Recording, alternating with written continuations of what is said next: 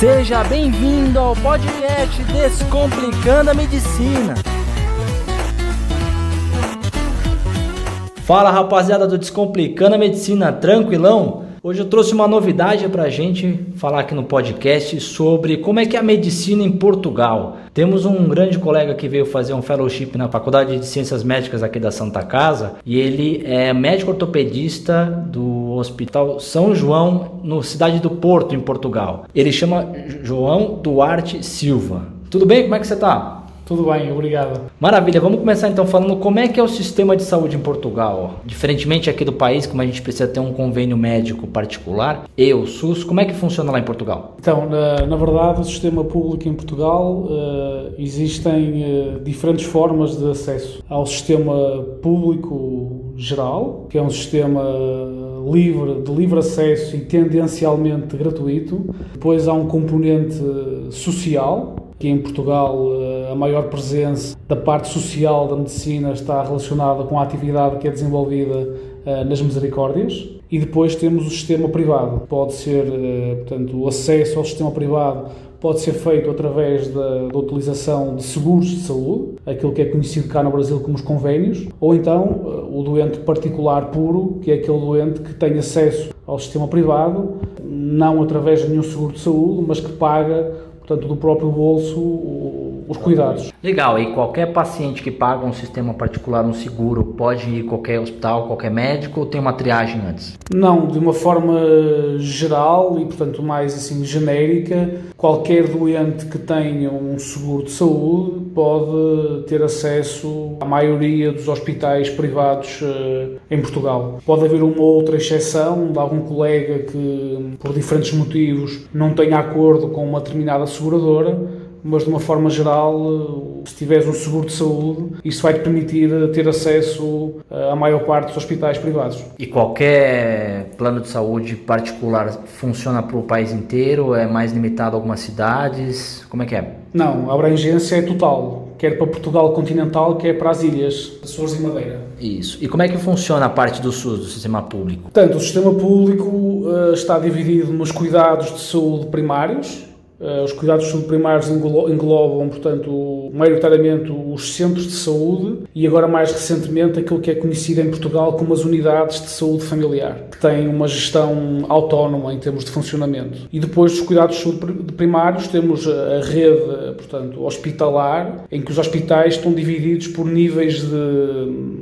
não, não de diferenciação, exato, mas de complexidade, ou seja, há os hospitais desde o nível 1 agora já não estou muito certo se é conhecido por, por, por, pelo algarismo ou por, por uma letra, mas isso também é pouco relevante. Portanto, o nível de diferenciação e de complexidade do hospital, depois há uma rede, portanto, de, de referenciação em função da área geográfica e, portanto, dos cuidados que são prestados nas diferentes unidades hospitalares. E o paciente sempre deve procurar o sistema básico e vai escalonando na, na especificidade, é. ou então ele pode procurar diretamente o hospital, não, como é aqui no país? Essa é a ideia, não é? Na verdade, aquilo que é o, a tendência e orientação uh, no Sistema Nacional de Saúde português é o, portanto, a avaliação inicial ser feita, a não ser que seja um caso de urgência, aí naturalmente dirige-se a um serviço de urgência de um hospital. Mas a tendência é essa, é, portanto, a avaliação inicial preferencialmente deve ser feita nos cuidados de saúde primários e depois aí é feito o estudo inicial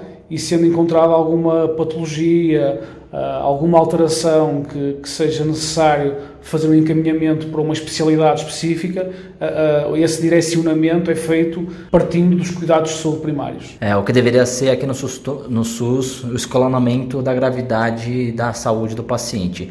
Se o paciente, então, por exemplo, tiver uma dor de estômago, vou dar um exemplo, ele não pode ir direto no hospital quaternário, que a gente chama aqui no país. Ele vai ter que procurar uma, o posto de saúde dele, para o médico, então, encaminhar para algum serviço mais especializado. Ele pode ter acesso e não, nunca vai ser negado o acesso se um doente se dirigir diretamente com uma dor abdominal, uma coisa inespecífica, ou um hospital mais diferenciado. Na verdade, aquilo que é a recomendação uh, e os esforços que têm uh, sido feitos é no sentido dos doentes serem primeiro avaliados nos cuidados de saúde primários e depois aí ser feito o estudo inicial e posteriormente a referenciação. Uh, mas claro que isto é muito individual e muito também uh, relacionado com a zona geográfica e portanto não há um padrão único em termos de, de, de atuação, se assim se pode falar. Não? Mas a tendência é essa, é portanto a avaliação a ser feita nos cuidados subprimários e depois então do estudo estar uh, efetuado de forma parcial ou mais ou menos definitiva, depois se encaminhar para os cuidados mais diferenciados. Legal, bacana. E agora vou conversar contigo com relação à formação acadêmica de um médico em Portugal. Como é que é a, a, o processo? Que aqui a gente tem o vestibular para faculdade específica, agora tem o Enem que você pode escolher a, as faculdades. Como é que funciona em Portugal? É, a medicina em Portugal atualmente é exclusivamente uh, do Estado, é pública, não é? Portanto, não há faculdades de medicina uh, privadas em Portugal. Apesar de haver uh, interesses, naturalmente, económicos e outros de, de grupos ten, tentarem introduzir a, a formação privada da medicina em Portugal, até agora isso ainda não conseguiu andar para a frente e, portanto, a medicina é totalmente, as faculdades são públicas. Depois do ensino secundário ser completo, aquilo que se faz são, portanto, umas provas de acesso ao ensino superior, à universidade, e essa é a primeira seleção.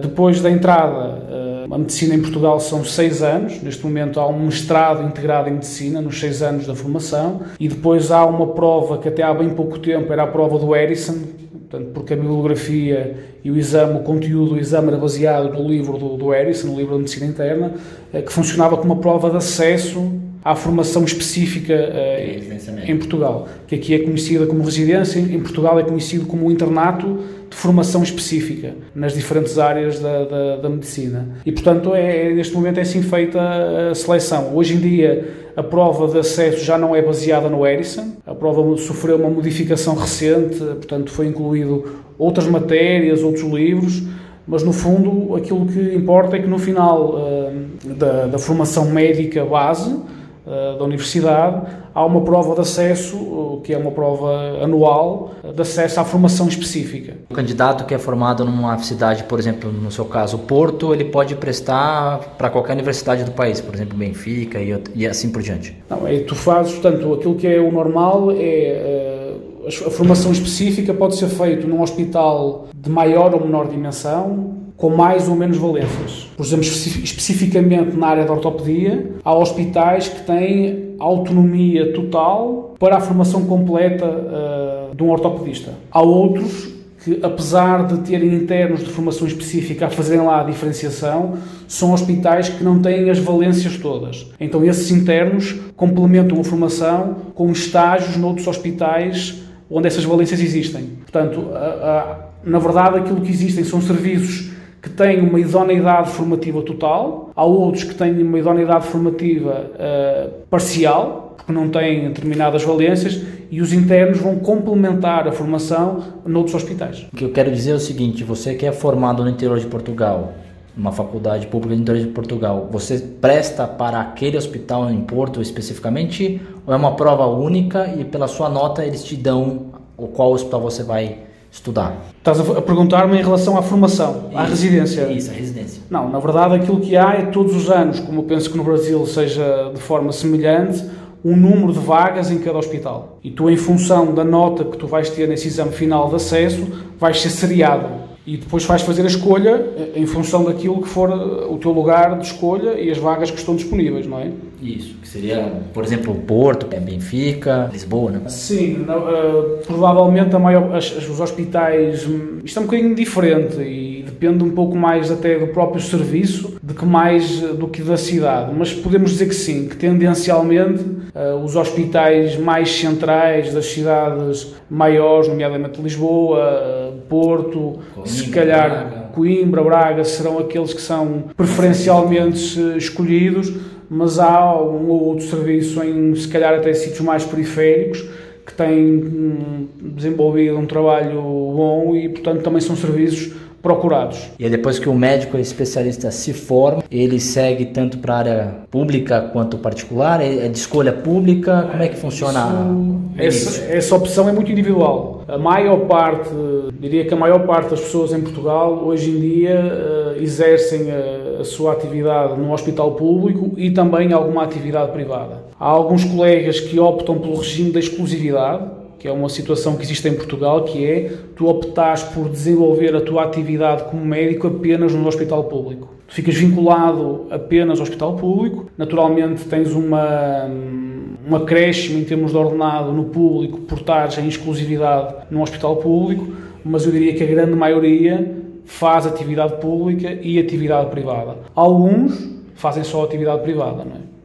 E a última pergunta que eu te falo é o seguinte: é, dá uma estimativa de salário de um médico generalista, ou seja, de saúde da família, atendimento básico, e de um especialista, hum. como no caso o seu ortopedista. Ok, portanto, em Portugal, no, no, que, se, no que se refere uh, ao hospital público e à atividade pública, uh, não há diferença em termos de valor de remuneratório mensal em função da tua especialidade.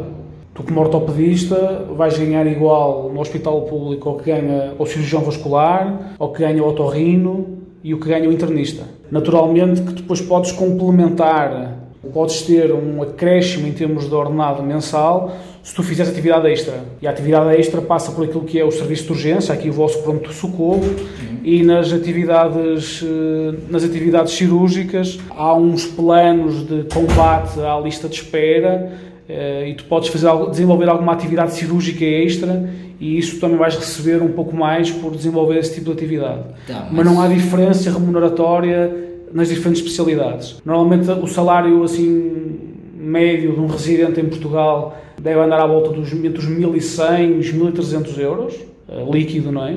E o salário de um especialista talvez uns 1.800 uh, eh, euros por aí. E aí na atividade particular, cada um, obviamente, Sim, quanto é, trabalha. Isso vai depender nome... daquilo que é o teu investimento uh, na tua atividade privada, aquilo que são as oportunidades que tu tens, os doentes te procurarem ou não te procurarem, se é uma atividade mais predominantemente médica ou se é uma área mais invasiva, cirúrgica, naturalmente é que isso vai fazer depois a diferença em termos mensais, mas é muito variável daquilo que é o teu investimento na parte privada pronto, e naquilo que é a procura dos doentes em relação àquilo que é a tua atividade.